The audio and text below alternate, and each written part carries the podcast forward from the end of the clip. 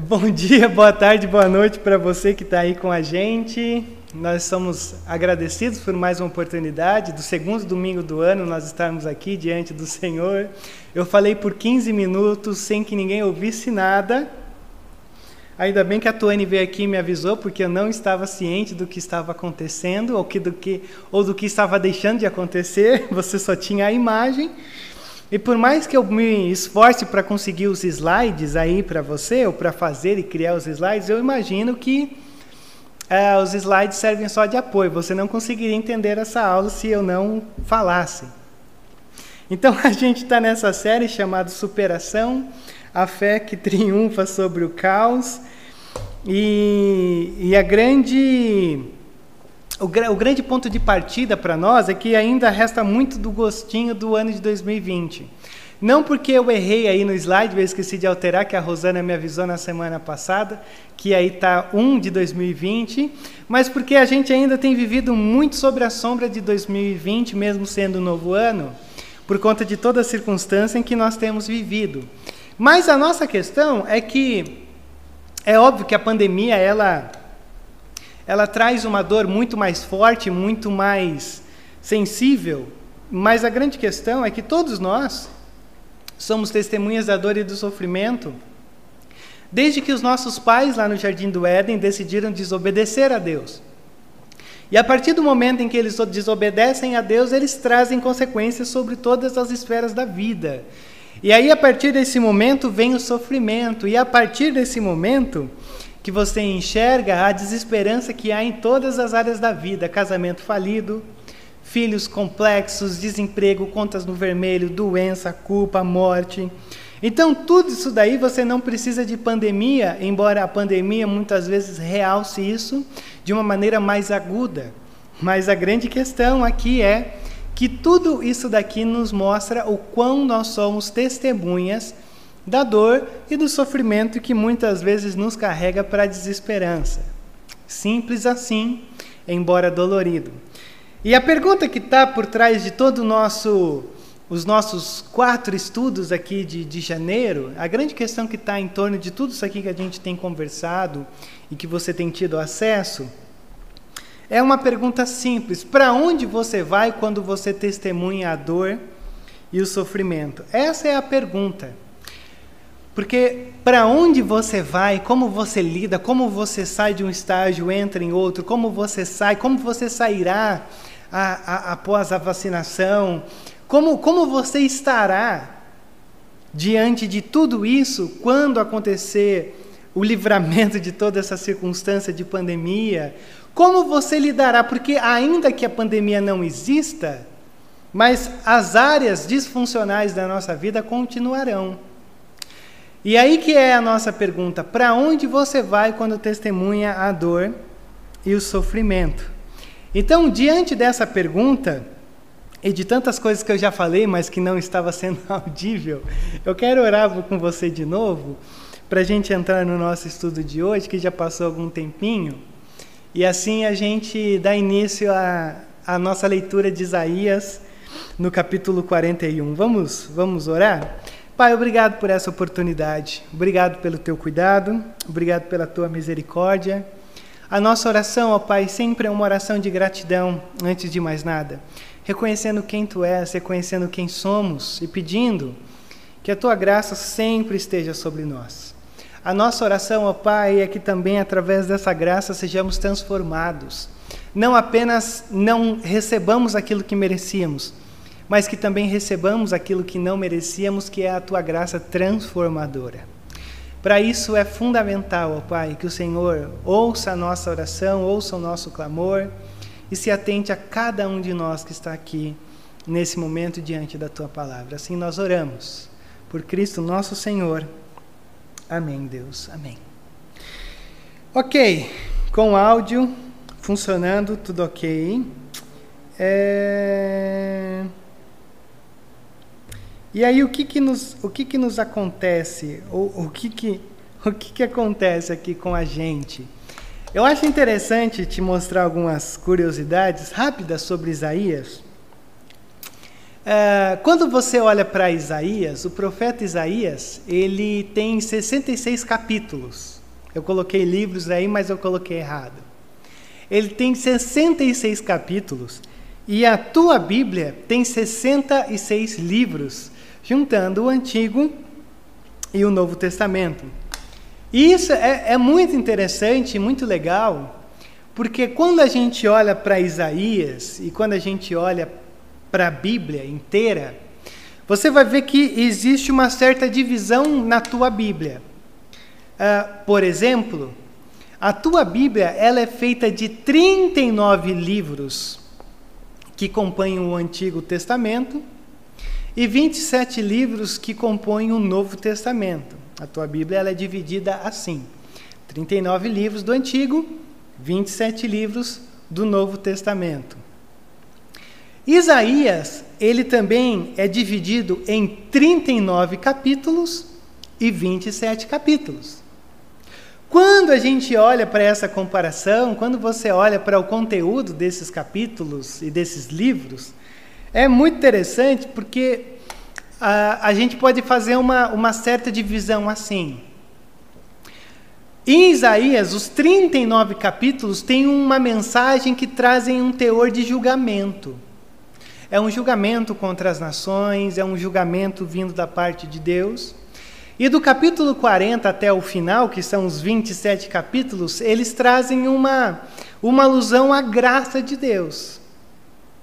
Na tua Bíblia, há quem o divida dizendo que os 39 livros do Antigo Testamento, como eles batem em cima da lei, eles trazem uma ideia de julgamento, porque ninguém consegue uh, uh, cumprir a lei. Então está todo mundo julgado, todo mundo perdido.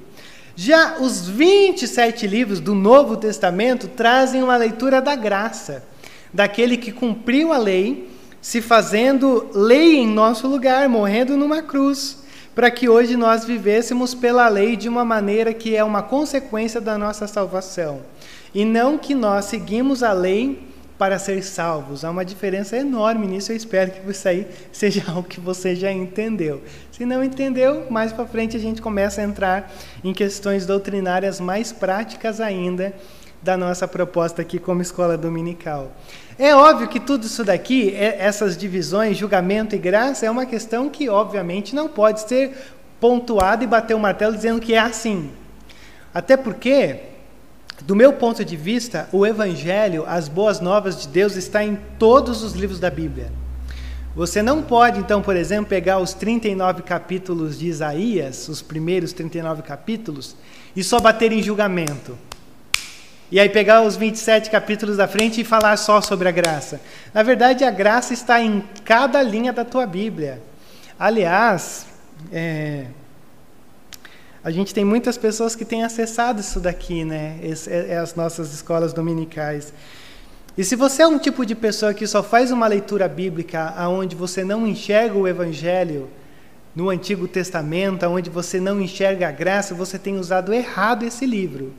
Porque a graça de Deus está em todos os capítulos, em todos os versículos da tua Bíblia. Porque até mesmo quando o texto ou os textos batem sobre um julgamento divino, eles nunca batem sobre um julgamento divino esperando que as pessoas simplesmente vão para o inferno ou para a morte ou o que quer que seja. Quando a Bíblia trata sobre julgamento, sobre nações, sobre o mundo, a criação, né, lá de Apocalipse, sempre é uma mensagem de julgamento baseado na graça, convidando o, ao arrependimento a confissão de pecados e a virem a Cristo para serem transformados. Então é interessantíssimo isso. Só uma curiosidade, na verdade, para você. Por que, que muitos chamam é, o profeta Isaías como uma Bíblia em miniatura? E uma ideia também, se você olhar o capítulo 40 de Isaías, o capítulo 40 vai fazer algumas alusões a João Batista.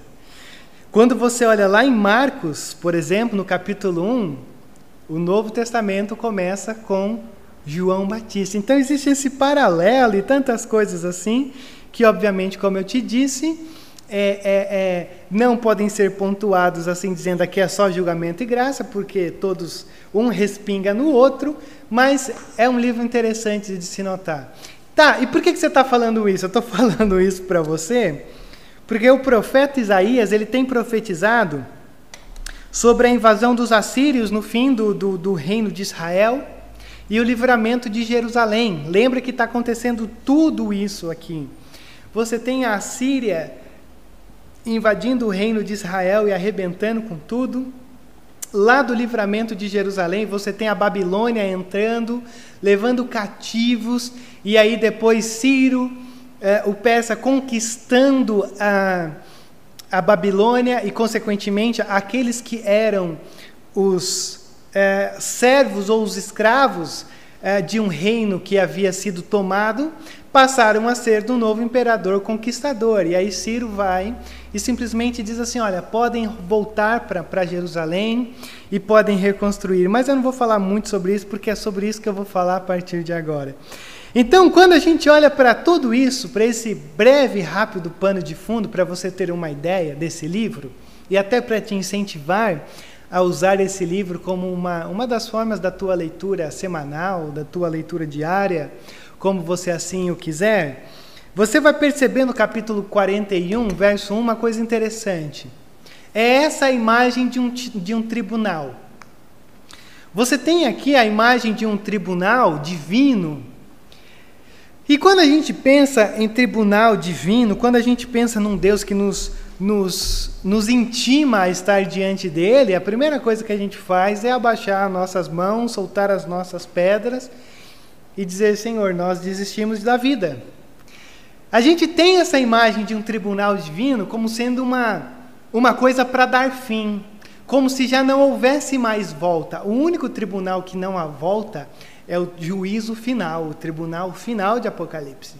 Mas enquanto você está ouvindo a minha voz, você ainda se encontra nesse tribunal da graça, nesse tribunal aonde te convida a encontrar esperança, porque quando a gente abre ou se você tiver com a tua Bíblia aberta aí, em Isaías capítulo 41, 1, eu acho super interessante que na realidade o capítulo já abre sobre um tribunal, então começa com um confronto, mas é um confronto aonde Deus tem convidado aqueles que estão diante dele a entrarem numa ordem, numa maneira de viver que o Senhor está dizendo assim: eu cheguei, eu vou estabelecer a ordem, e a partir dessas, dessa ordem vocês têm a oportunidade de se encontrarem comigo.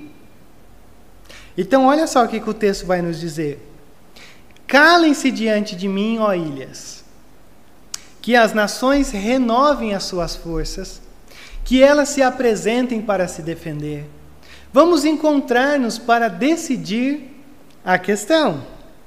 Então você tem algumas coisas bem pesadas aqui. O Senhor olhando para você e dizendo: silêncio, apresente-se e me encontre. Isso aqui é fantástico. Isso aqui é fantástico, sabe por quê? Porque, mesmo diante de um confronto que está prestes a iniciar, mesmo diante de um tribunal divino onde todos nós não temos o que fazer e não temos no que nos apegar, é, é, as nossas maiores obras são como, são como trapos sujos diante de Deus. Ou seja, as melhores coisas que você pode fazer na tua vida são como trapos sujos. Trapos sujos, há duas formas de você olhar essa linguagem que Isaías fala lá no finalzinho desse livro. Trapos sujos, ou podem ser a compreensão de que os leprosos do, daquele tempo eles amarravam faixas em si para tentar amenizar a dor, o cheiro e principalmente a imagem horrível de você ter a sua pele toda escamada. Então eles amarravam esses trapos sujos. Então o Senhor olha para a gente e diz assim: as tuas maiores obras, aquelas que você se orgulha em fazer, é como se fosse o trapo que enrola um leproso. Não tem valor algum, é podre, é é, é, algo que não te garante estar diante do meu tribunal e eu vou olhar para você e dizer: É, Rodrigo, você foi uma pessoa boa, então assim, pode ir para o céu. Não. Mas também há quem o diga que trapo sujo era é, uma das, das roupas íntimas femininas para que elas conseguissem viver num tempo onde não tinha os recursos que você tem hoje como mulher.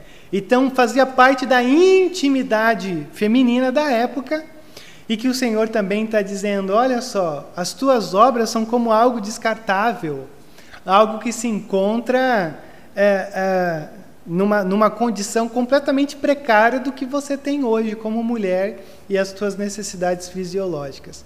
Ok, eu estou dizendo isso para você para dizer uma coisa muito simples. Quando o Senhor olha e diz, estamos diante de um tribunal, Ele está dizendo, calem-se, apresentem, vamos nos encontrar. Ou seja, tomem um fôlego de você nesse exato momento, é uma oportunidade de você se reavaliar.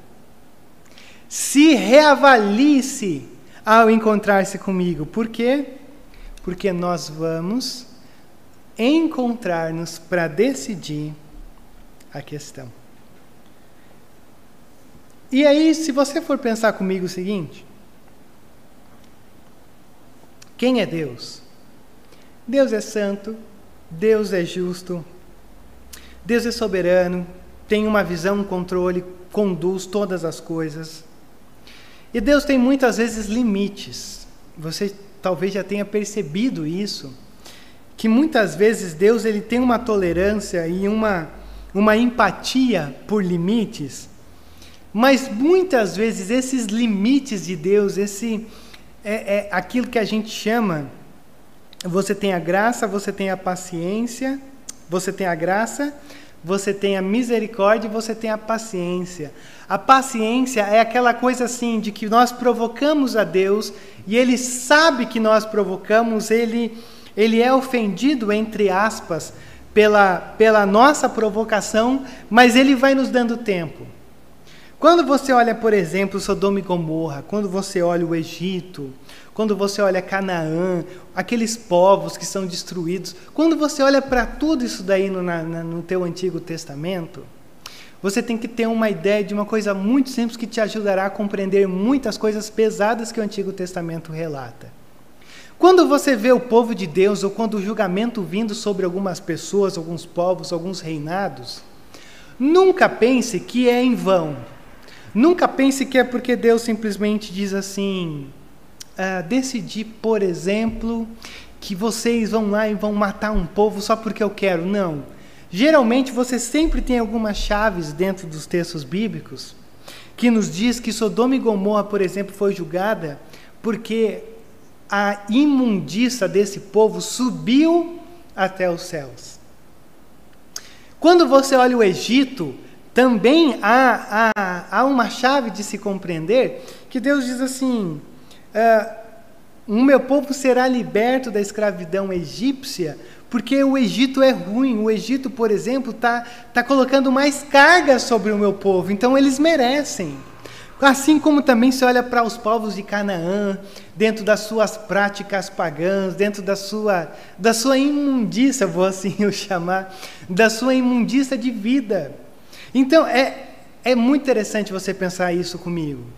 O tribunal divino, essa imagem é, é, de um Deus que vai tolerando, mas que chega um momento que ele intervém diretamente, sempre é uma oportunidade para você se arrepender.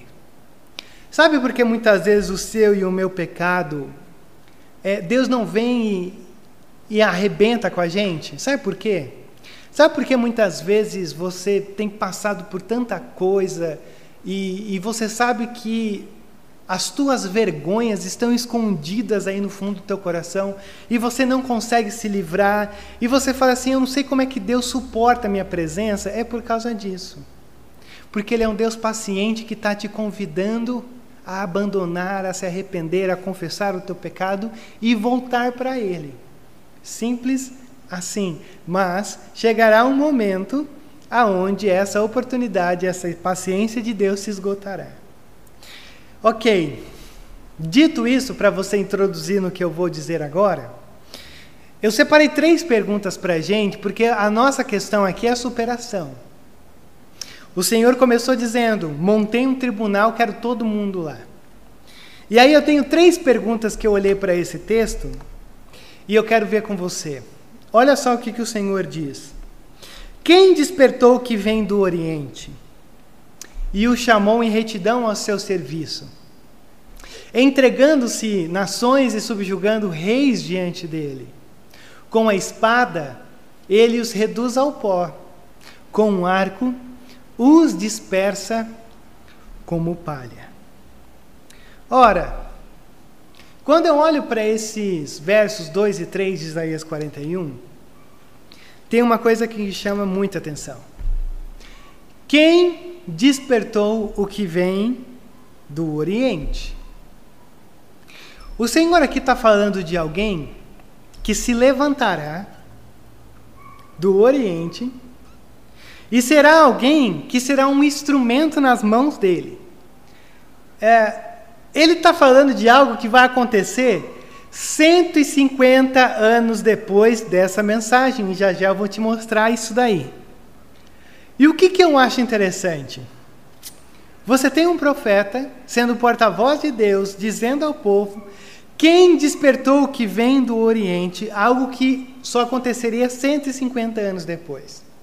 Quando eu li isso, eu falei assim: quem tem conduzido a história humana? Diante do nosso tribunal montado nesse momento, das nossas dúvidas, anseios, do caos que a gente vive, do desafio de triunfar pela fé no momento aonde parece que é tudo insuperável, de incerteza. Quando a gente olha para um texto como esse, a pergunta é muito simples: quem tem conduzido a história humana? O caos é, tem aquela canção que diz, né? O acaso. Quem tem conduzido a história humana? Quem, quem tem feito todas as coisas acontecerem? Quem tem é, é, é, sido esse mecanismo de cuidado, de saber, de, de, de montar a história humana que nós estamos vivendo, o mundo em que nós estamos vivendo? E olha as perguntas. Quem fez tudo isso? Quem chama gerações à existência desde o começo, desde o princípio? Eu, o Senhor, que sou o primeiro e que sou eu mesmo com os últimos. Ora, quando eu olho para essa pergunta muito simples, quem tem conduzido a história humana? A questão é muito simples. Eu, o Senhor, que sou o primeiro e que sou o último. Eu, Senhor, tenho conduzido a história, eu tenho levantado gente, tenho descido gente, eu tenho feito com que tudo gire em torno daquilo que eu sei que está fazendo. Então, quando a gente olha para isso, essa linguagem é fantástica. Quando Deus diz, Eu sou o primeiro, é essa imagem de eu criei todas as coisas. Quando Ele diz, Eu sou o último, Ele diz, Eu darei fim ou restaurarei todas as coisas. Agora, entre ser o primeiro e entre ser o último, existe um caminho. E ele não é o primeiro porque deu corda no mundo e falou: se virem. E aí ele vem no final e diz: agora eu vou dar um jeito. Não, mas entre ser o primeiro e entre ser o último, ele está dizendo: eu estou conduzindo a história humana. Então, por que, que você está tão ansioso? Por que você está com tanto medo? Se você tem um Deus que te conhece e um Deus que tem conduzido a tua história, que tem conduzido toda a história, que tem criado um ambiente para a tua história acontecer. Então, essa é a primeira pergunta, rápida e fácil. Quem tem conduzido a história humana?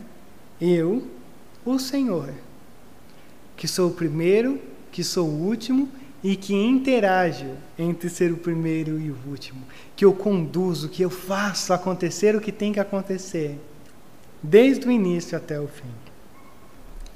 A segunda pergunta que eu tenho para a gente, ou que eu olho para esse texto, é: quem tem levantado e derrubado reis? Porque olha o que, que o texto diz: quem despertou que vem do Oriente e o chamou em retidão ao seu serviço, entregando-se nações e subjugando reis diante dele. Com a espada, ele os reduz ao pó. Com o arco, os dispersa como palha. E aqui a gente tem uma coisa importante. Porque quando você ouve, quem despertou o que vem do Oriente, ele está falando de alguma coisa. Alguém que foi despertado no Oriente e que se levantará de uma maneira triunfante. Você tem milhares de teorias. Os judeus têm uma visão, uh, os teólogos, os cristãos, as religiões, todos que olham para esse texto, eles têm uma interpretação do que se trata esse texto. Agora, o caminho que a gente vai seguir aqui é um caminho mais simples e talvez o mais sábio de todos os caminhos, porque é o caminho onde a gente encontra no próprio Isaías uma resposta para isso aqui. Quando você olha Isaías 44, verso 28, vai nos falar sobre um, um rei chamado Ciro. O Ciro, lá em Isaías 44, verso 28, é descrito como um pastor. Como se você continuar lendo Isaías 45, verso 1, Ciro é chamado de ungido do Senhor, ungido de Deus. Como se você olhar Isaías 46, verso 11, vai nos dizer que Ciro é como uma ave de rapina que não pode ser parada. E se você olhar aqui no capítulo 41, que é o nosso capítulo, verso 25, diz que ele pisa em cima de reis como se fossem lama. Ele os trata como um oleiro que amassa o barro com os pés. Ora, isso daqui é fantástico. Quem despertou que vem do Oriente? Rodrigo, quem é que despertou se e saiu do Oriente? Ciro. Essa profecia foi dada no, no ano mais ou menos 700 antes de Cristo. Quando que Ciro entra em cena? Em 549.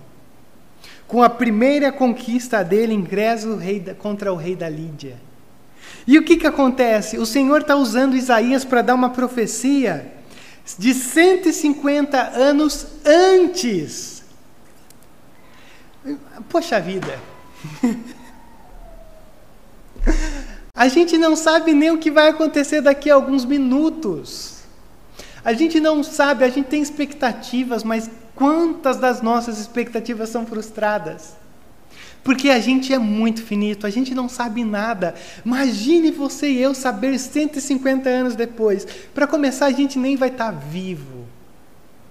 Agora, quando a gente olha para isso daqui, o Senhor está olhando para o seu povo e dizendo: Eu vou despertar alguém que virá lá na frente.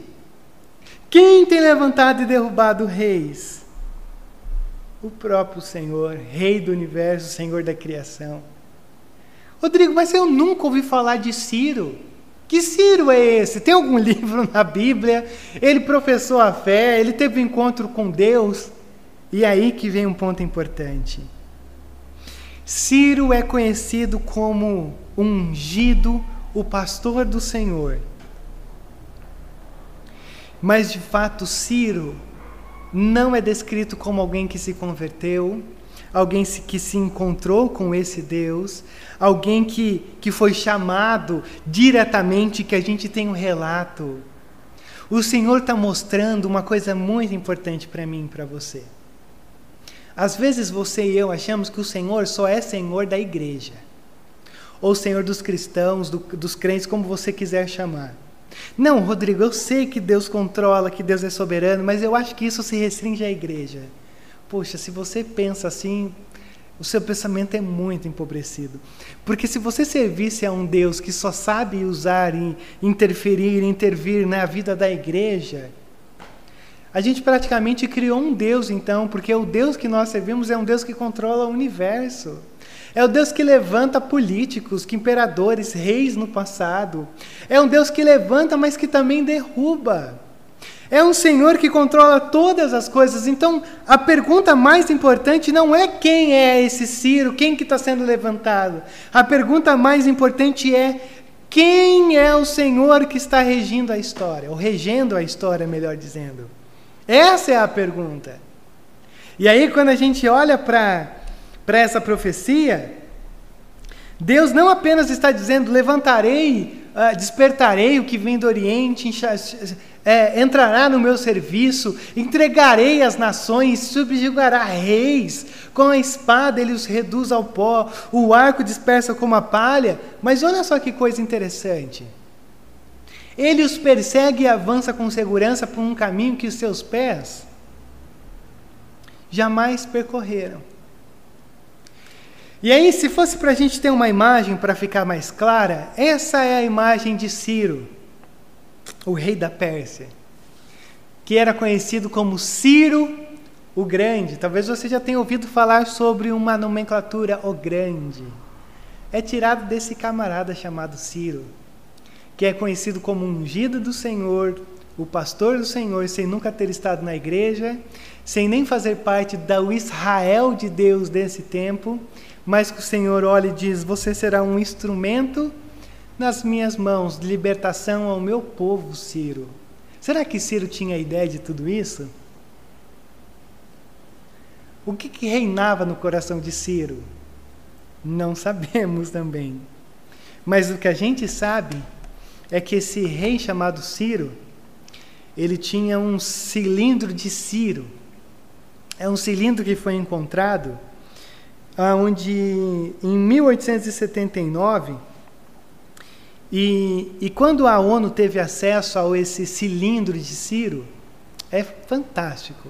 Como alguém é, cinco, seis séculos antes de Cristo já havia pensado nisso. Quando eles pegaram e decifraram o cilindro de Ciro, eles viram que o Ciro criou uma das primeiras ideias do que seriam os direitos humanos. Fantástico. Sabe por quê? Quando Nabucodonosor invade Jerusalém, ele leva cativos escravos é, para que servissem a ele. Mata muitos e leva alguns escravos, os mais capazes. Quando Ciro conquista o reino da Babilônia, Ciro tem uma forma de governo diferente de trazer escravos. Ele manda os seus súditos retornarem para sua terra e reconstruírem tudo lá. Obviamente com algum tipo de interesse de cobrar impostos e coisas assim. Mas ele não traz escravos, ele não, vocês estão livres. Voltem para a terra de vocês e aí a gente conversa depois. Reconstruam tudo, é, é, podem retornar e, e, e, e restaurar a terra de vocês. Isso é muito interessante, porque esse homem chamado Ciro, na sua época, já tinha uma mentalidade muito à frente do seu tempo, criando essa ideia de um documento que seria talvez a primeira base do que são os direitos humanos. E ele ainda diz assim: ele os persegue e avança com segurança por um caminho que os seus pés jamais percorreram. Quando a gente olha pra, para o exército de Ciro, que era enorme, uma das coisas que são extremamente famosas sobre o seu exército eram os arqueiros persas, com seus arcos e com as suas flechas.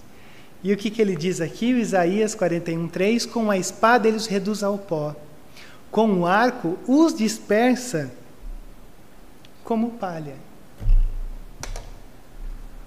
Deixa eu dizer uma coisa para você. Deus não apenas decreta, levanta e derruba reis ao seu propósito, não apenas diz algo que acontecerá 150 anos depois, mas até os instrumentos que eles usarão, Deus já sabe espada e os famosos arcos dos, dos soldados de Persa.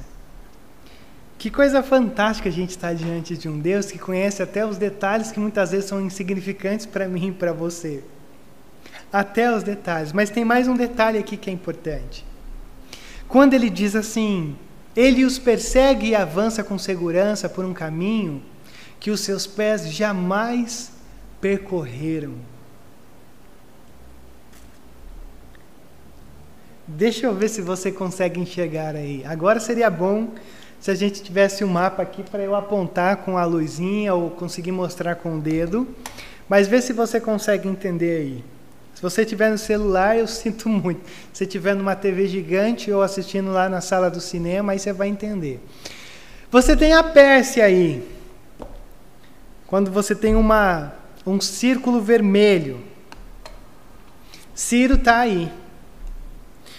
Quando Ciro, ou quando o texto bíblico diz que ele avança com segurança por um caminho que os seus pés jamais percorreram, é porque a primeira grande conquista de Ciro foi Lídia.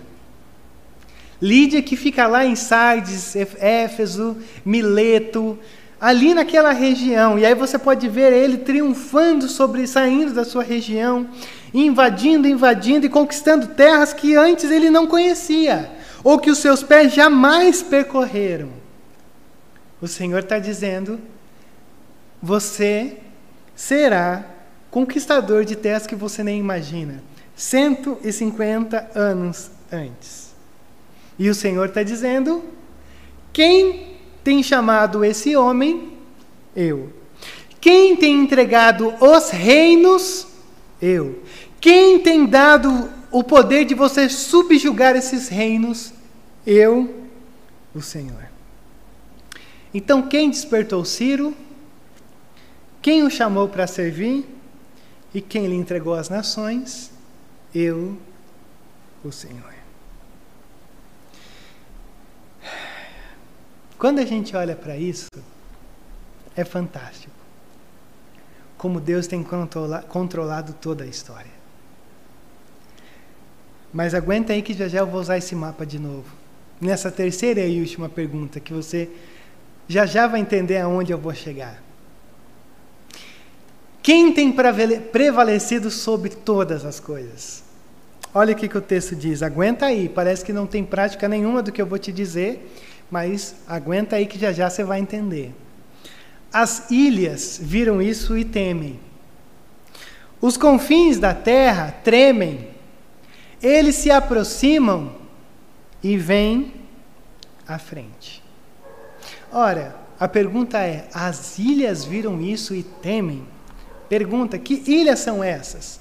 São as ilhas da costa de Lídia. Se você conseguir enxergar aí no nosso círculo azul, você vai ver uma costa cheia de, de ilhas, que é uma, são as costas de Lídia. E o Senhor está dizendo: é, vocês olham, as ilhas olham para essa conquista de Ciro, e todo mundo começa a tremer na base. Porque esse cara está vindo para conquistar, esse cara está vindo para carregar todo mundo. E aí o Senhor continua dizendo: E os confins da terra tremem, e eles se aproximam e vêm à frente. Aqui você já tem uma outra, outra, outra forma de olhar. Aqui está falando agora da Babilônia.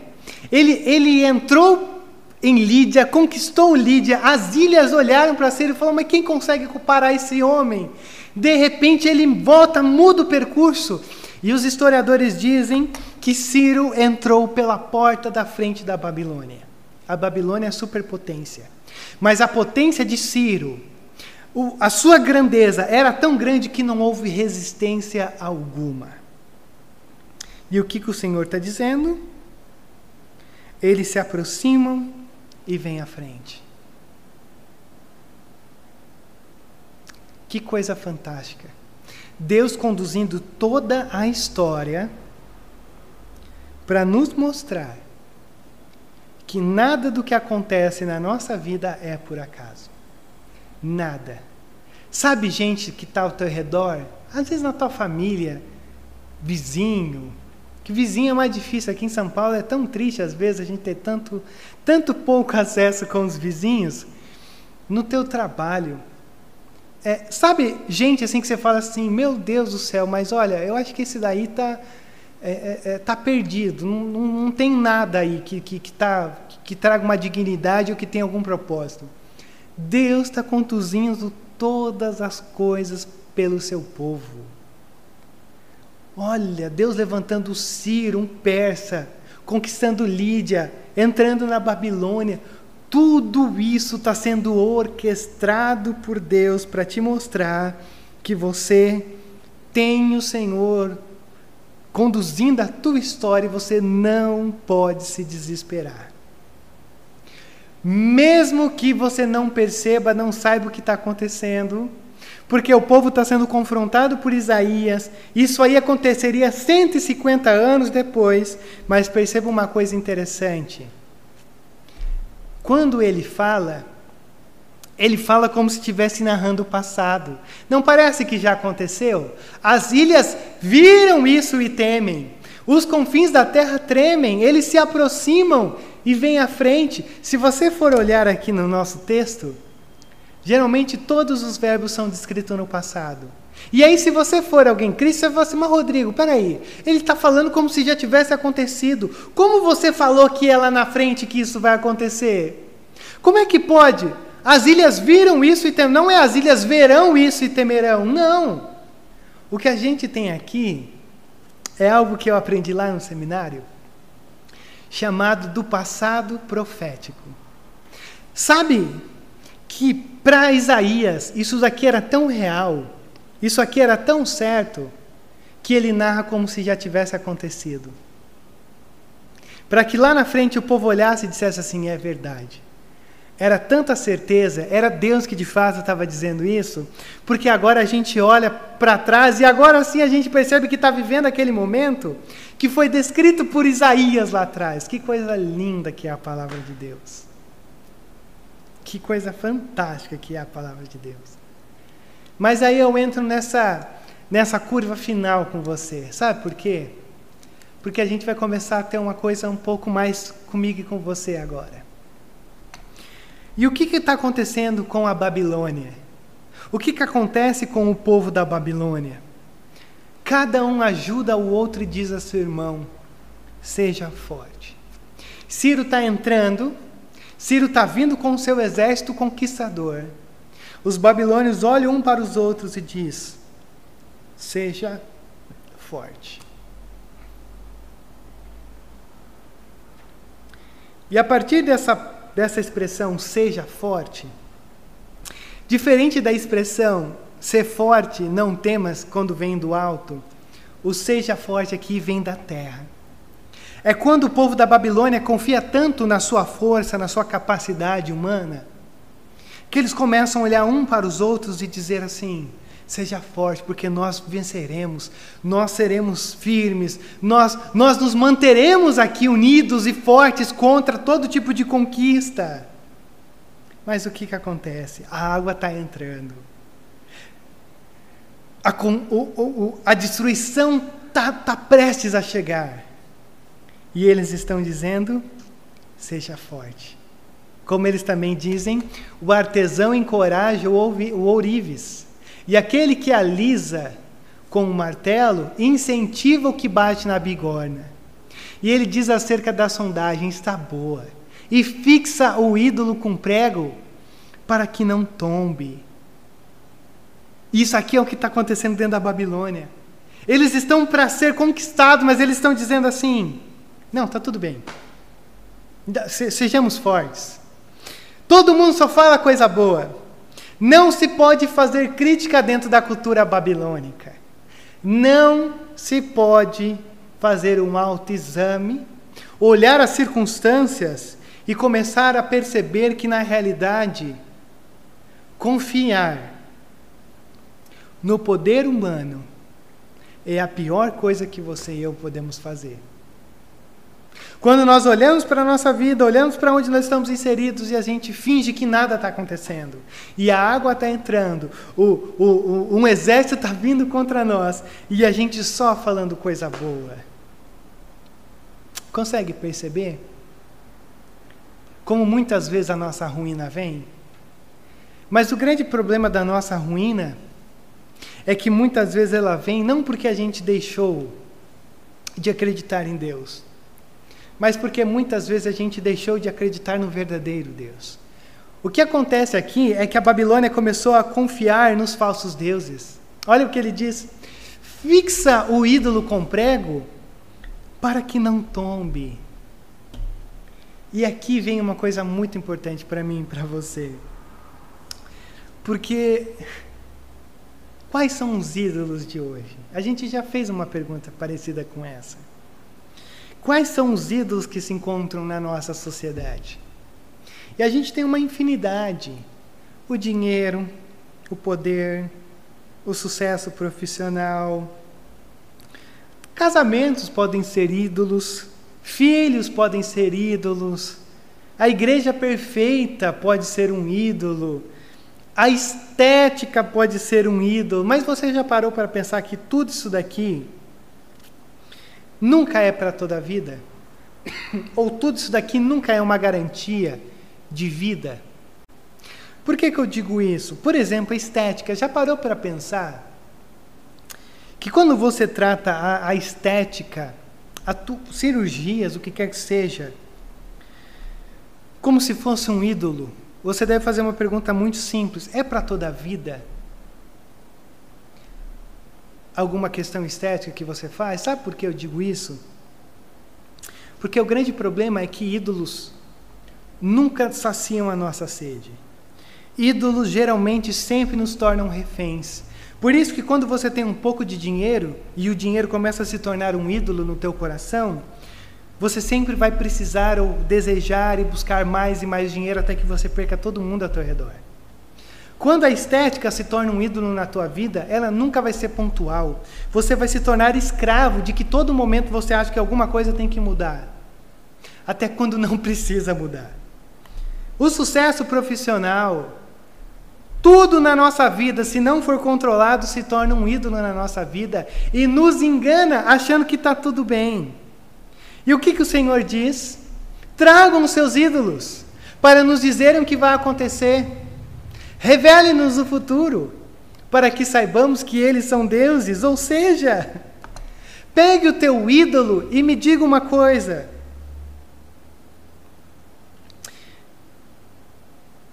Como vai ser daqui a alguns anos? Pegue o seu dinheiro, por exemplo, e pergunte para ele assim: Olha, olha pelo aplicativo do teu celular. Pega lá a tua, a, a, a, o teu, os teus investimentos, ou o que quer que seja, e, e pergunte: semana que vem eu vou estar vivo?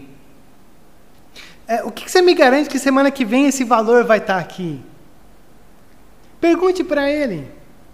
Pergunte para a tua formação acadêmica que você idolatra tanto, se você vai ser feliz.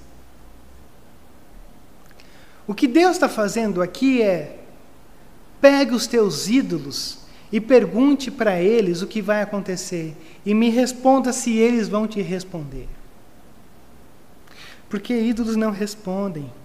E ele diz: façam alguma coisa boa ou má, para que nos rendamos cheios de temor, mas vejam só, eles não são nada.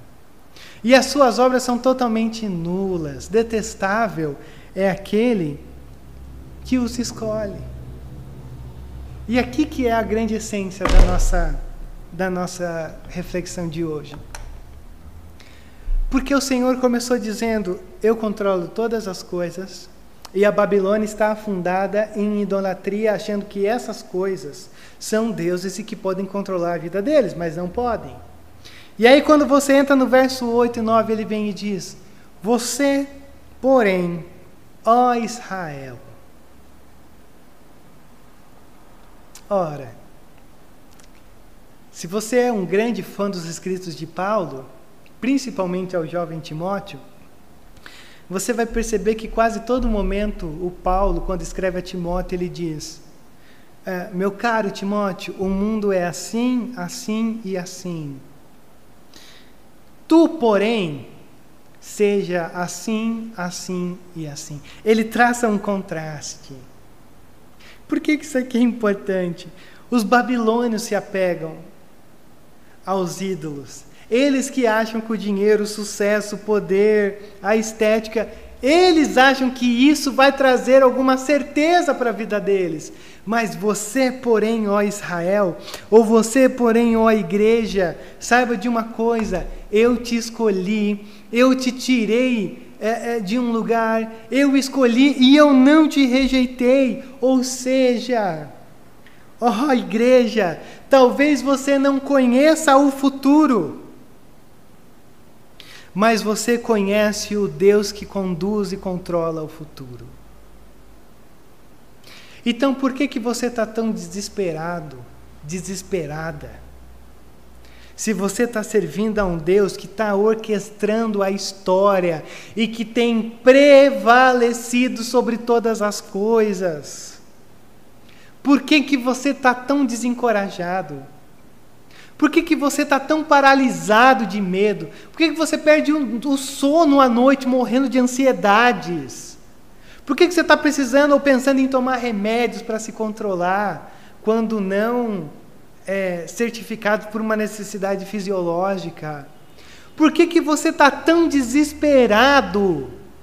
Se o Senhor está orquestrando toda a história, a criação, levantando povos, reinos, derrubando, levantando homens, tirando um, colocando outro, para que você, ó Israel, saiba que você tem um Deus que você não precisa procurar sucesso, poder, dinheiro, garantia nas coisas dessa vida, porque eu sou o Senhor, o Deus de vocês.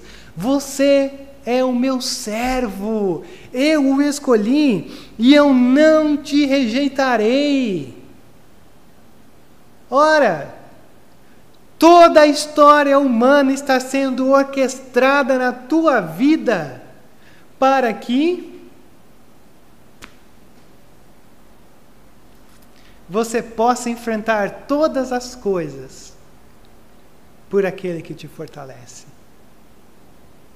Todas as coisas na tua vida são orquestradas pelo Deus soberano. Para que você saiba que todas as coisas estão cooperando para o teu bem. Todas as coisas estão cooperando para o teu bem. O problema é que todas as coisas estão cooperando, não só as coisas boas. As incertezas estão cooperando para o teu bem? As desesperanças estão cooperando para o teu bem? As angústias também estão cooperando para o teu bem. Por isso que talvez o que você precisa nessa manhã é reencontrar-se com o cuidado do divino. Com o cuidado divino. Porque ele está escrevendo 150 anos antes para preparar um povo. E, você, e eu estou lendo esse texto aqui com você hoje para te preparar, talvez, para daqui a pouco, ou para que anos, depende da tua circunstância. Mas a grande questão é: para onde você corre quando testemunha a dor e o sofrimento? Você corre para esse Deus ou você corre para os ídolos que a tua mão pode manipular? Por isso não tema, pois eu estou com você. E agora é a parte certa, não são os babilônios dizendo, mas é o Deus dizendo para você: não tenha medo, pois sou o seu Deus. E eu o fortalecerei e o ajudarei. Eu o segurarei com a minha mão direita, vitoriosa. E quando ele diz: Eu fortalecerei e o ajudarei, é como se Deus estivesse dizendo assim: Eu vou entrar por, por baixo e renovar as tuas forças. Não tenha medo, não tema, é para quem está perdendo as forças. Então Deus está falando comigo e com você nesse momento, para nós que estamos perdendo as forças. Porque com a mão direita, a mão da espada, a mão da força, é a mão que Ele tem nos segurado de uma maneira vitoriosa. E ele vai caminhando. Pois eu sou o Senhor, o seu Deus, que segura pela mão direita, ele diz: Não tema, eu ajudarei, não tenha medo, ó verme Jacó, ó pequeno Israel, pois eu mesmo o ajudarei, declara o Senhor, seu redentor, o Santo de Israel. Eu acho tão fantástica essa expressão. Não tenha medo, ó verme Jacó. Eu vou começar a usar aqui na igreja, começar a chamar os outros de verme. Mas por quê? É, é pejorativo, ele está com raiva? Não, ele está dizendo: olha a tua fragilidade diante do universo. Você é um vermezinho, Jacó, ó pequeno Israel. Você é tão pequeno. O que, que você está achando que a tua força, a tua mão pode fazer, meu caro, minha cara? Você é um vermezinho, um vermezinho santo, um vermezinho de Jesus. Mas eu prefiro ser um verme do que me achar o Todo-Poderoso que controla a história e Deus vire me mostrar que não vale nada. Que aquilo que eu conquisto não pode me dar uma certeza que só o Senhor pode me dar. Por isso não tema, eu ajudarei. Quando você reconhece a sua fragilidade, quando você reconhece que é só um pontinho diante de um universo enorme. E os nossos inimigos, todos os que odeiam, serão humilhados e constrangidos. E aqueles que se opõem a você serão como nada e perecerão. Ainda que você procure os seus inimigos, você não os encontrará. E os que guerreiam contra você serão reduzidos a nada. Humilhados, constrangidos, serão como nada, perecerão, não os encontrará, serão como nada. Os inimigos. Quem que vai fazer? Eu e você? A igreja? Não. O Senhor que tem prevalecido sobre todas as coisas. Ele é quem julga. Ele é quem traz graça. Ele é quem traz julgamento.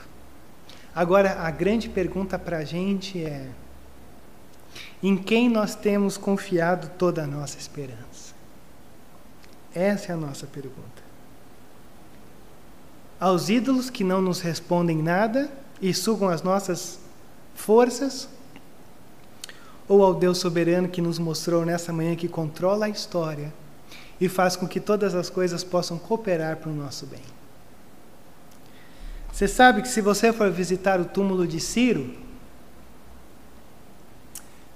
você vai encontrar esse túmulo aí, que já virou algo é, turístico, e você vai encontrar a seguinte descrição é, nesse túmulo: Ó forasteiro, quem quer que sejas, de onde quer que venhas, porque sei que virás. Sou Ciro, que fundou o império dos persas.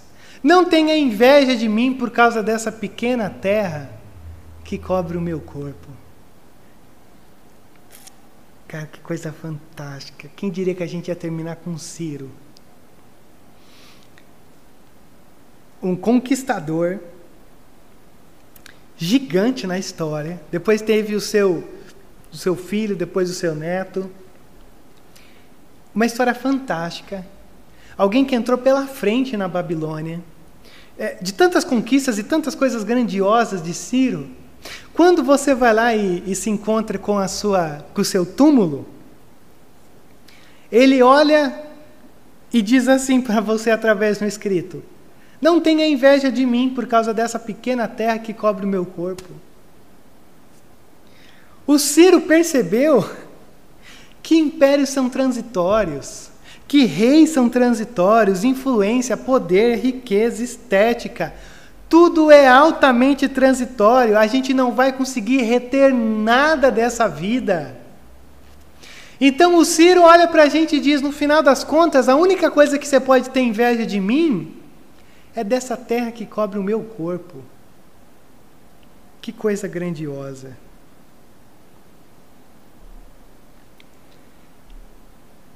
Porque Ciro entendeu e está dizendo para a gente aqui em 2021